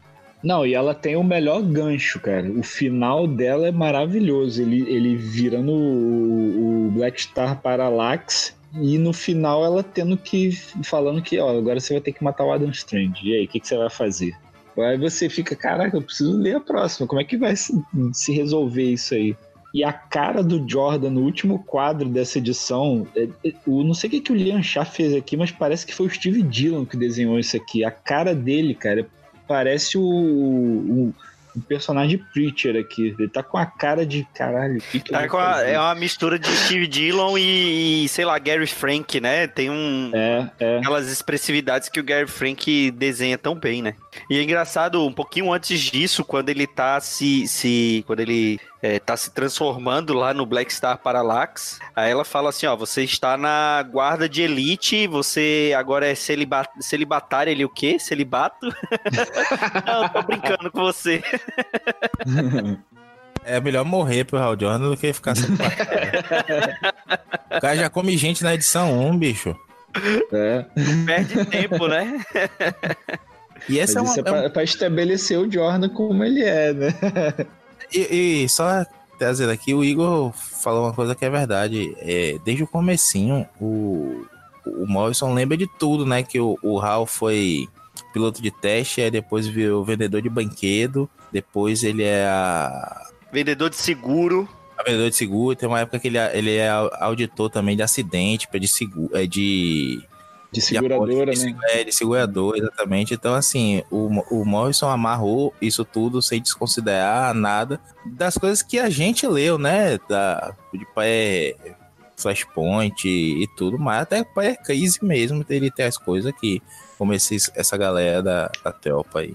O Morrison, ele, diferente de, de alguns outros autores, ele ele consegue dar uma cara própria pro personagem, mas ele resgata muita coisa, ele faz um estudo, até porque não precisa fazer muito estudo, né? Porque ele leu esse negócio todo aí. Mas ele. Isso aí é em qualquer personagem que ele vai pegar. A Mulher Maravilha ele foi lá no Marston para pegar as referências lá dele para fazer a Mulher Maravilha dele. O, o Lanterna Verde é a mesma coisa ele respeita bastante a cronologia na medida do possível, né? Porque DC também é, é, complicado, mas tá tudo ali. Nessa edição tem uma página inteira só de recap da vida do, do Hal Jordan lá. Infelizmente a gente tem haters aí do, do trabalho do Morrison no Batman, inclusive. Eu não vou citar nomes, eu tenho medo das autoridades constituídas. Mas ele vai escutar isso, ele sabe de quem nós estamos falando. Eu, eu, só digo que começa com M de mal e termina com O. Não vou dizer quem é. Mas não sou eu. Olha aí, né? E ele, ele gosta de fazer isso mesmo, essa pesquisa, essa misturada toda de, de elementos da, da, DC. E é uma coisa que a gente sente falta mesmo, como o Igor falou. Os caras desconsideram tudo, consideram só o que eles querem e fazem a, a história funcionar porque eles pegam partes do personagem. Tem um outro. Ó, autor famoso da DC que gosta de fazer isso também com o Batman e que desconsidera uma cacetada de coisa, ignora outra e muda o que ele quer e torce o personagem para servir a história dele. E o Morrison faz o contrário, ele tá fazendo aqui uma história calcada em tudo que o personagem viveu, tudo que ele acha bacana do personagem, é óbvio, a, a visão dele, o que ele acha legal como policial do espaço e tudo mais, mas sem desrespeitar o que veio antes. Bom, é, vamos continuar, né? Tá para última edição desse desse primeiro arco do do Morrison no título. Fala aí um pouquinho, Dão. Bom, esse final ele dá encaminhamento ao embate, que, que seria o desafio final para ele fazer parte dos Black Star, né? Que, que é o final da quinta edição, que é matar o Adam Strange, né? Ele tá preso, eles já estão em, em Han, e aí a Condessa diz, ó, para vocês sua aprovação final é dar fim ao cara, né? E aí, na jogada, na sexta edição, gente já me dizia, pô, não vou matar o cara assim, a sangue frio, vamos lá pra um duelo, né? E aí cai naquele clichê óbvio, né? O, o, o Hal dá um disparo na cabeça do, do Strange, só deixa ele em coma. E aí que vem a bagaceira final do arco, assim, que tem a, toda a revelação, como o Conselheiro Mu já se resolve com o Hal Jordan. E assim fecha para mim, assim, ele não amarra, né, tudo aquilo que falamos, ele não amarra aquele monte de ponta solta que ele jogou nas outras edições, mas dá um final bem, bem interessante porque ele montou nessa série principal, né? Dessa ideia do, do Hal Jordan trabalhar como um agente infiltrado para descobrir quem é o cara que, que tá pensando em trair a, a tropa. E tem é, lá no início, né? Logo na primeira edição, o, o, o Morrison ele meio que coloca um quadro das ideias do que está por vir, né? No, no Lanterna. Algumas coisas ele já colocou nesse primeiro arco, mas outras ainda não. É, qual qual a, a, as expectativas que tem para o, o, restante da passagem dele pelo título, o Igor? É, ele coloca primeiro que é a sétima edição, porque ela termina, a sexta termina com aquela bomba U, né? Que ele tem que desarmar a bomba. E isso daí é, acaba, acaba levando o Hal, o Hal para dentro do anel. Então a, sétima edição já é aquela que, que tem aquela viagem dentro do anel. Então é, uma. Assim, dessa segunda, desse segundo arco já acho que é a minha favorita, porque ele tem contato mesmo com, com, com o universo dentro do anel e com a, a inteligência artificial que fica dentro do anel também, que é divertido. E aí ele também dá o teaser já da, da oitava edição, que saiu há pouco tempo, que é o, uma, uma homenagem né, ao, aquelas histórias clássicas do, do Lanterna Verde com o Arqueiro Verde, do, do Danny O'Neill e do Neil Adams, né, que começa na, na oitava edição, acho que vai ser só a oitava, né? A, a, nona já é outra história. Mas é, uma, é um teaser do que vai acontecer nessa segunda metade, porque essa série ela tá prevista com o Liam Sharp para ter 12 edições com ele. Eu não sei se vai ser renovada além de 12 edições com o Morrison também. Mas com o Sharp ele, ele tá programado para 12 edições. Então seria dois volumes de arco aí. Cara, em, em alguma, assim, nessa nessa página que é um preview do que vem por aí, né? Tem aparece os Black Stars, né? Que vamos dizer esse começo aí que nós vimos, essa duplinha com, com o arqueiro que eu também eu, eu, já li a história é muito boa, cara. Ela referencia o, aquela fase clássica dos dois, mas principalmente aquela história do Ricardito drogado, né? Isso, é porque é uma história sobre drogas, assim. Isso, isso, isso. Mesma capa, assim, né? É, no lugar do Ricardito tem um alienígena, né? Uhum. Então, é, é, bem legal, né? Essa pegada e. Puta, cara, o, o, o Hal e o Oli junto, assim, combinam bem demais, cara, né? E nessa história tá realmente. A, os diálogos são fabulosos, assim, cara. E, e aí o que você vê mais pra frente, assim, você vê uma bateria rachada, né? Que eu não sei que vem por aí em relação a isso, mas esse esse esse quadro, esse círculo, né, é, em cima da bateria, me parece ser variações uh, do multiverso do Lanterna Verde, né? E eu já vi já aquele lanterna vermelho numa das capas que vem por aí. Então eu acho que o Morrison vai explorar o multiverso sobre, vamos dizer assim, sobre a, o viés do Lanterna Verde, né? Porque você vê aqui já alguns personagens assim uh, que são variações do multiverso. É aquele Lanterna Demônio, sabe qual que eu tô falando, Igor? Vermelho. Sim, sim, sim, sim.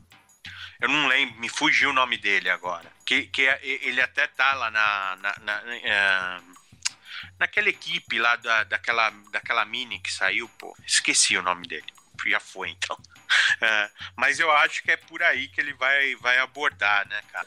Eu, eu não entendi a inteligência artificial, porque eu, não, eu, eu não li a sétima edição. Esse anãozinho que aparece no final da sexta? Não, ele é representado por uma mulher mesmo. E quem na, que é? Na sétima edição. É, é, é, uma representação feminina, a, a inteligência, artificial. É a que dá aquelas informações do anel, que de vez em quando fala quanto que está a carga da bateria e outras coisas. Que, que o Morrison não tem usado muito isso em relação ao anel. Tem autores que usam mais. Só que ela tem um papel muito importante na sétima edição. Ô, ô Igor, mas e esse cabeçudo de chapéu que aparece no final da sexta?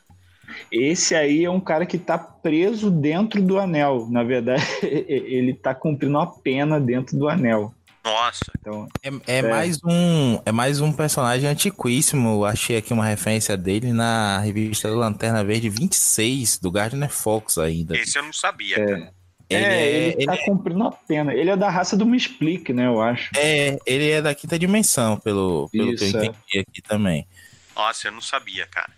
Esse... Então ele está cumprindo uma pena dentro do anel e o anel está se, se deteriorando, mas o cara não está nem aí, porque é, ele já, tá, já é preso lá mesmo e o anel está se esfarelando. Então a sétima edição ele tentando dar um, um restart no anel, que o anel está todo zoado. Né? É, cara, é uma pena que vai acabar aí. Se, se o Lian Sharp vai ficar até a 12 edição, né? Nós estamos aí na, na oitava já, então falta pouco e puta, cara, tá bom demais, né, meu? Tomara que acabe bem para ser uma fase memorável, que é, assim, o, o Lanterna até tem fases muito boas, né? Mas assim redondinha, assim, com, com essa pegada, assim, com esse ritmo, eu, eu não tinha visto ainda não. Bom, a gente é, deu uma passada legal por esse primeiro arco, já deu uma pincelada no comecinho dessa segunda metade da parceria do Morrison com o Liam Sharp no título, né? Então, vamos agora para as nossas indicações.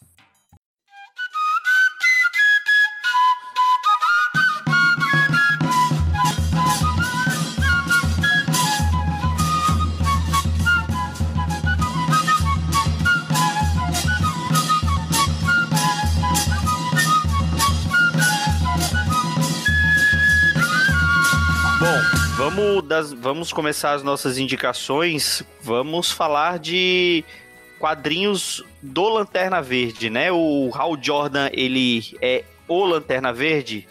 O que, que vocês acham? Eu acho que aqui vai ser unanimidade, né? Todo mundo aqui é, deve preferir o Kyle. Quase todos aqui começaram a ler. O Kyle era o Lanterna Verde, eu tava começando a ser o Lanterna Verde, né? talvez alguns pegaram a ler já a morte do super-homem, né, que é quando tem a queda do Hal Jordan, com a destruição de Coast City, que ele enlouquece. É o meu caso, eu comecei por ali.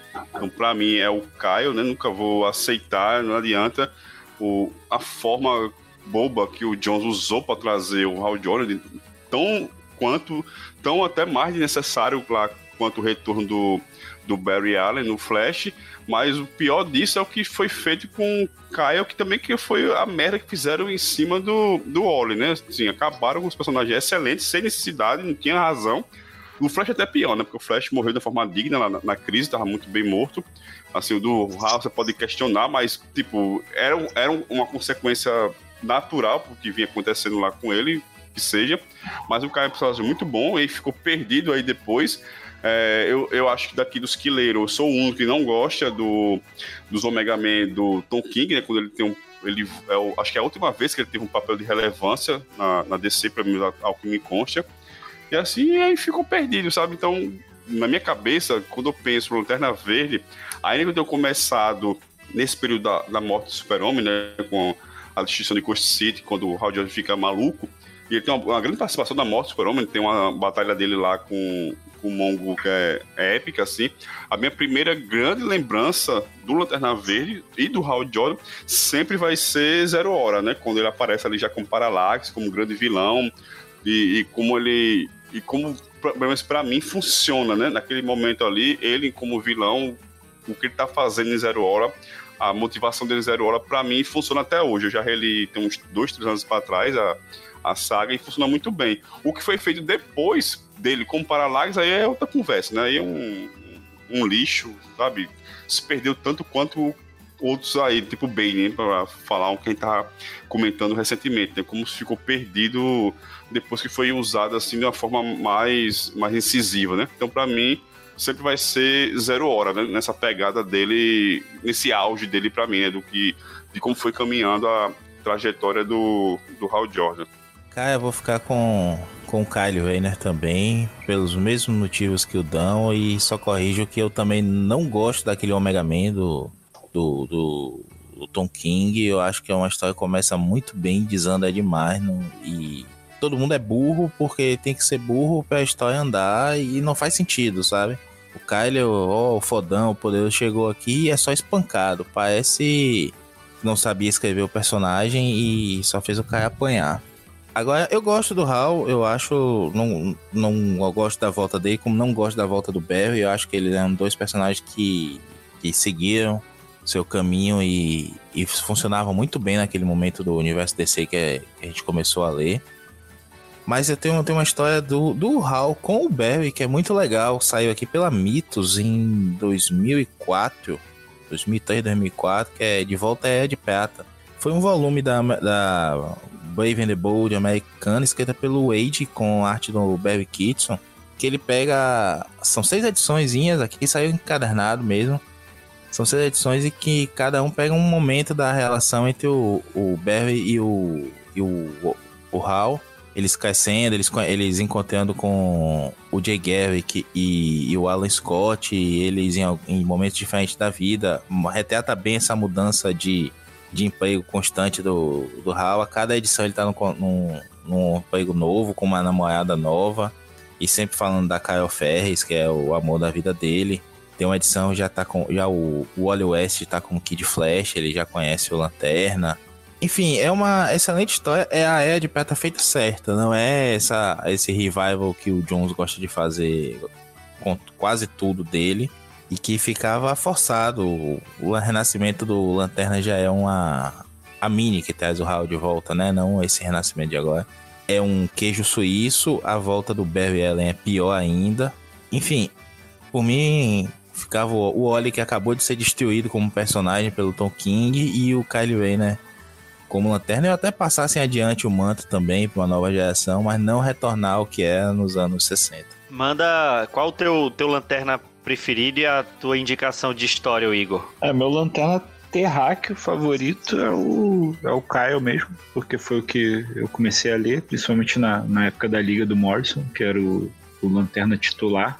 É, eu tenho duas recomendações, uma é do Hal, que é a na verdade, não é uma história do Lanterna Verde, mas eu considero uma das origens que eu mais gosto do Lanterna Verde, que é a nova fronteira do, do Darwin Cook, né? Ela passa, na verdade, pelo universo DC todo, naquela visão do Cook, mas é uma história que ela, a linha principal dela é o, é o Hal Jordan, e eu acho que ela é muito bem feita, assim. Tanto em termos de narrativos, quanto contextualização, quanto em arte. Então, sei lá, se a pessoa for, for pegar coisa do Hal Jordan para ler, apesar daquilo ali não ser canônico, apesar do, do de cânone no, no, universo DC agora ser uma, um negócio totalmente caótico, eu ainda considero a história do Hall assim que, que mais me diverte ler ali, até porque não é só o Hall, você vê várias coisas ali. Então a Nova Fronteira é minha recomendação da história do Hall. Da história do Kyle, que é meu lanterna favorito, é, a minha recomendação é, é, aquela historinha que ele enfrenta um vilão que ele criou quando ele era criança e ele fazia os quadrinhos dele. Eu acho que esse se, se chama Círculo de Fogo, o nome da história. o vilão que ele criou quando era criança, porque ele era desenhista de quadrinhos, né? ele, ele aparece, ele dá um pau na liga, some com a liga toda, porque o cara tem um poder de criar eventos cósmicos, então acho que ele cria um buraco negro, suga a liga inteira, e o Kyle, o super-homem, fala, Kyle, olha só, é, mete o pé aqui, porque você vai, a gente não vai conseguir é, segurar esse cara e você vai ter que arrumar reforço. Aí ele vai lá, volta pra Terra, e aí ele tem um reforço lá do, do nuclear, que na verdade o nuclear tinha acabado de ser separado do, do Dr. Stein lá, então é só o outro moleque lá babaca e o átomo e a, e a e na época a Power Girl também vai ajudar eles. Então é, é o primeiro teste do, do Kyle, assim, porque ele tá muito inseguro, assim, no início. Então é, é a história que define ele como Lanterna Verde titular do universo DC, é essa aí. Tem uma participação do Hal Jordan, que ele já tá como, como espectro nessa época, né? Então ele, ele dá meio que uma aconselhada e depois ele meio que dá o, a assinatura dele mesmo. É, é como se fosse uma, uma mini passagem de manto, assim, do, do Hal pro, pro Kyle. É uma interação que eles têm que é meio... Ela é discreta, mas, mas quando você lê, é, você, você sente esse espírito de, de, de legado no, no, na história. E a história é escrita pelo Brian K. Vaughan, que o cara é criador de Saga e Paper Girls e uma porrada de coisa. E, e, é uma das minhas histórias favoritas do Kyle, assim. Acho que é a, a, a, história mais legal que eu já li do Kyle, assim. É que estabelece ele como o lanterna titular da, do universo DC naquela época ali. Regi, vai, vai manter a unanimidade ou você vai destoar? Não, cara, é, eu acho que é todo mundo, é consenso, assim. O, o Caio é muito legal e, e foi uma fase boa, assim, que uh, uh, acho que todo mundo leu, gostou. Daí tem participação dele na liga uh, e ele é um personagem legal mesmo. Ele é um personagem atualizado, ele é um personagem mais simpático, né? mas eu vou destoar para lembrar, né? de outros dois Lanternas Verdes que eu gosto muito, né? Uh, o primeiro que eu gosto demais é o John Stewart, principalmente na versão uh, da Liga Animada, né? Que eu acho que ele ele detona lá, ele você esquece. Tanto é que tem uma geração que nem sabe quem é Hal Jordan, né? E o Lanterna é o é, é, é, é, o John Stewart, né? Uh, e nos quadrinhos ele também soube se impor, assim. Então ele tem, ele tem uma personalidade. Ele não é, ele não é um lanterna uh, só por cotas, assim. Né? Ele é um, ele, ele é um lanterna relevante. Né, eu acho muito legal, muito legal. Participação dele em Odisseia Cósmica, na história da tropa, né? Quando ele era parceiro, mais parceiro do, do do Guy, né? Então, gosto demais, cara, né? O que eu menos gosto é o Raul Jordan mesmo, porque a, a, antes dele, assim, eu coloco até. Eu gosto muito, cara, do Alan Scott, mesmo ele não sendo, vamos dizer assim, da tropa, né? Mas ele não deixa de ser o Lanterna Verde, né? Uh, e eu gosto, assim, quando ele aparece na, nas minisséries, por exemplo, na Era de Ouro, que eles chamam ele de Big Guy, né? Porque ele é, ele é grandão, ele é um cara alto, né? E o poder dele é realmente impressionante.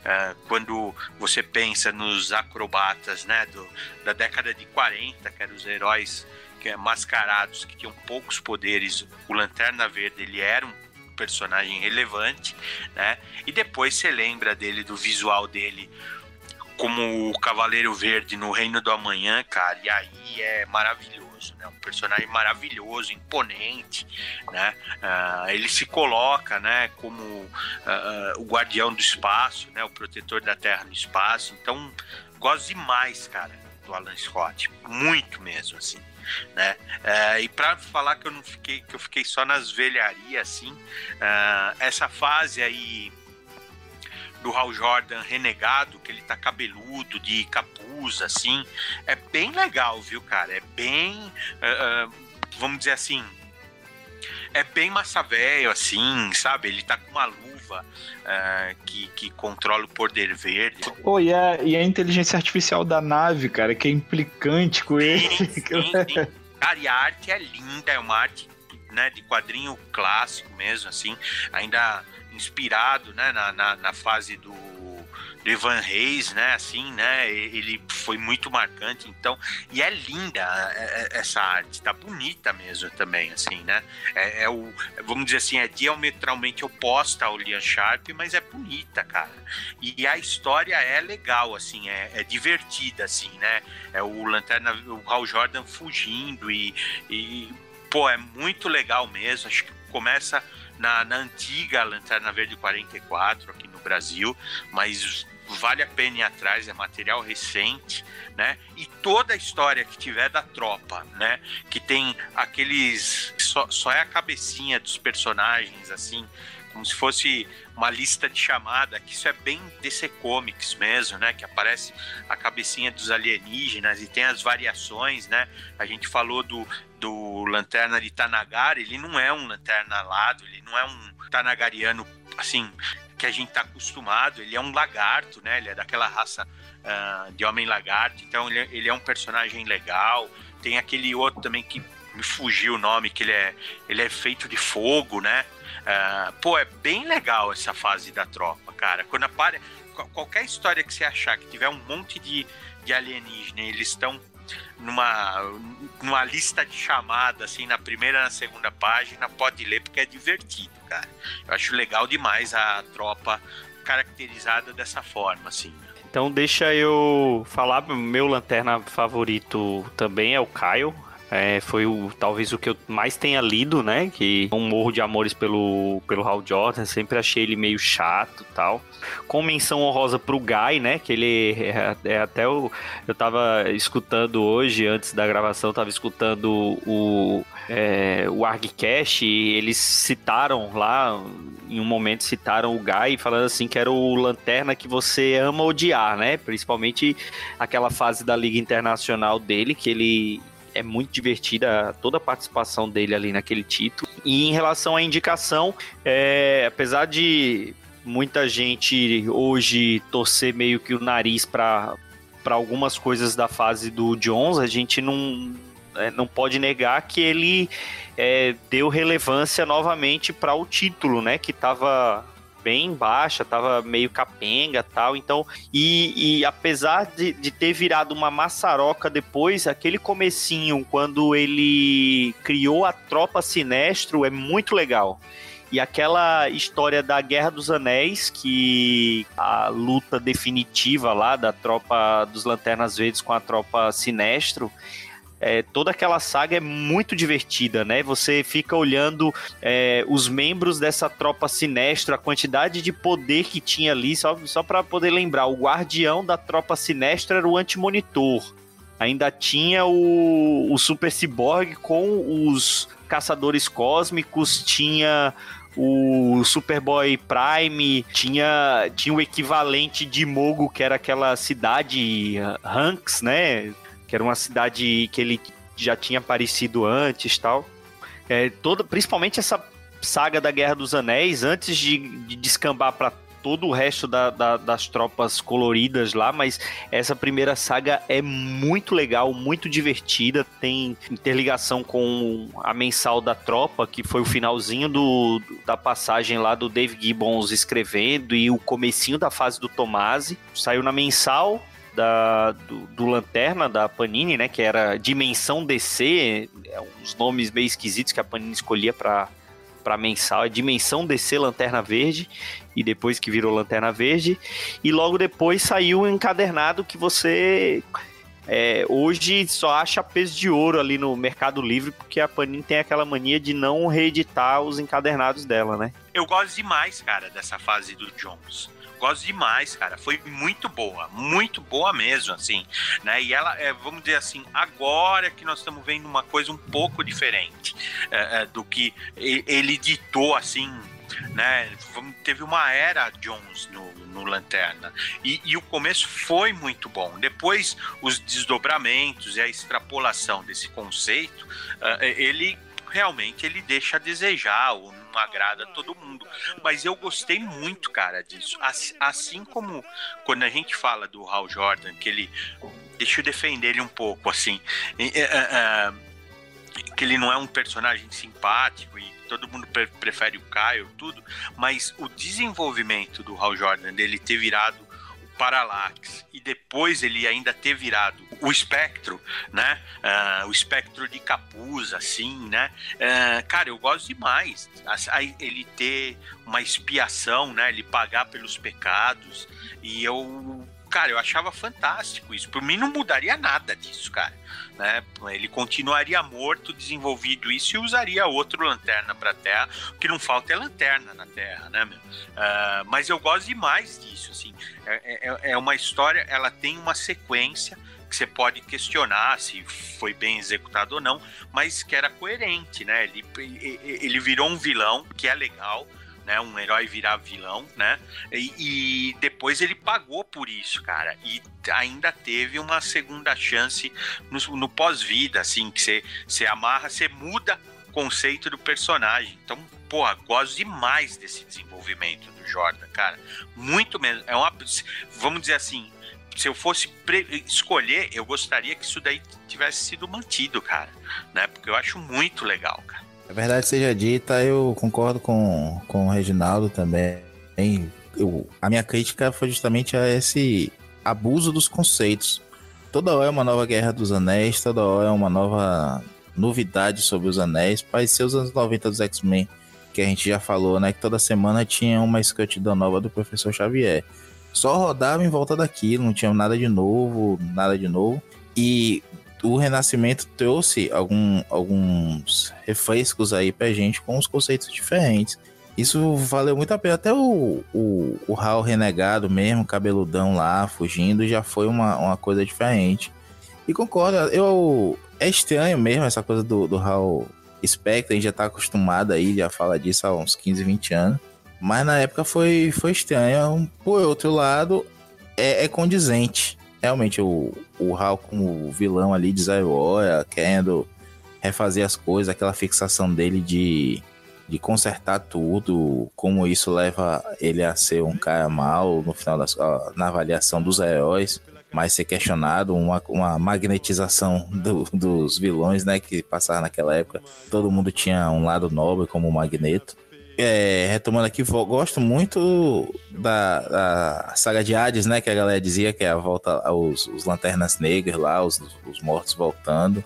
Mas muito boa, muito. É, ressuscitou o interesse pelo personagem, né? Que, que tava embaixo, assim, até o Hal voltar mesmo. Tava sendo muito, feita muita besteira, até com Kyle, verdade seja dita. O Jojo Winnick, que foi muito elogiado, teve bastante bastante prêmios aí, até em quadrinhos indie dele, mas no Lanterna, com, no, no Kylo, eu não gosto dele, aquela coisa do Ion, daquelas questões sociais, assim, que acabaram ofuscando a, o personagem.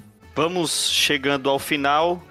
Igor, onde os nossos ouvintes podem te encontrar, além de toda quarta-feira com a tua coluna lá no, no Arte Final, falando, comentando um pouco dos quadrinhos novos que saem nos Estados Unidos. Então, basicamente eu estou centralizando no Twitter, né, lá no arroba Igor com IL Tavares. Aí ali tem tudo que eu lanço, coisa de quadrinho, coisa da coluna, coisa de banda, coisa da, da editora. Então tá tudo meio que centralizado ali, só e toda quarta-feira estamos lá lançando com a nossa coluninha aí, comentando os lançamentos da semana de quadrinhos. E mais algumas novidades da editora Macatu, né? É, Macatu, a gente acabou de lançar na semana passada o nosso segundo conto, que é um gibi de invasão de base. É um quadrinho do Isaías Setúbal que eu editei e ele vai entrar para nossa coletânea que é os contos da, da Macatu. Até o final do ano sai o terceiro conto, já tem o primeiro que é do, do Pedro Kobielski com o Carlos Baima, esse aí é o segundo do Isaí, chama Cake Dolls. E o terceiro é um, é um conto que eu escrevi que o, o Hendrick, que é o editor lá, tá, tá editando com com arte do Jordan Barbosa, que é um artista que eu gosto bastante. Só acompanhar lá no Twitter que assim que sair o terceiro conto a gente vai divulgar bastante lá. Legal. Mais uma vez, obrigado pela tua participação aqui com a gente. Você já é de casa, né? Já, inclusive, já tá com participação lá no site, então não é mais participação especial, você já, já é um jagunço carioca. Jagunção. e é isso, pessoal. Mais uma vez, valeu, Dão, valeu, Maurício, valeu, Regi. Falou, galera. Até a próxima. E é isso. Até a próxima edição do Sete Jagunços. Um grande abraço e tchau. Abraço.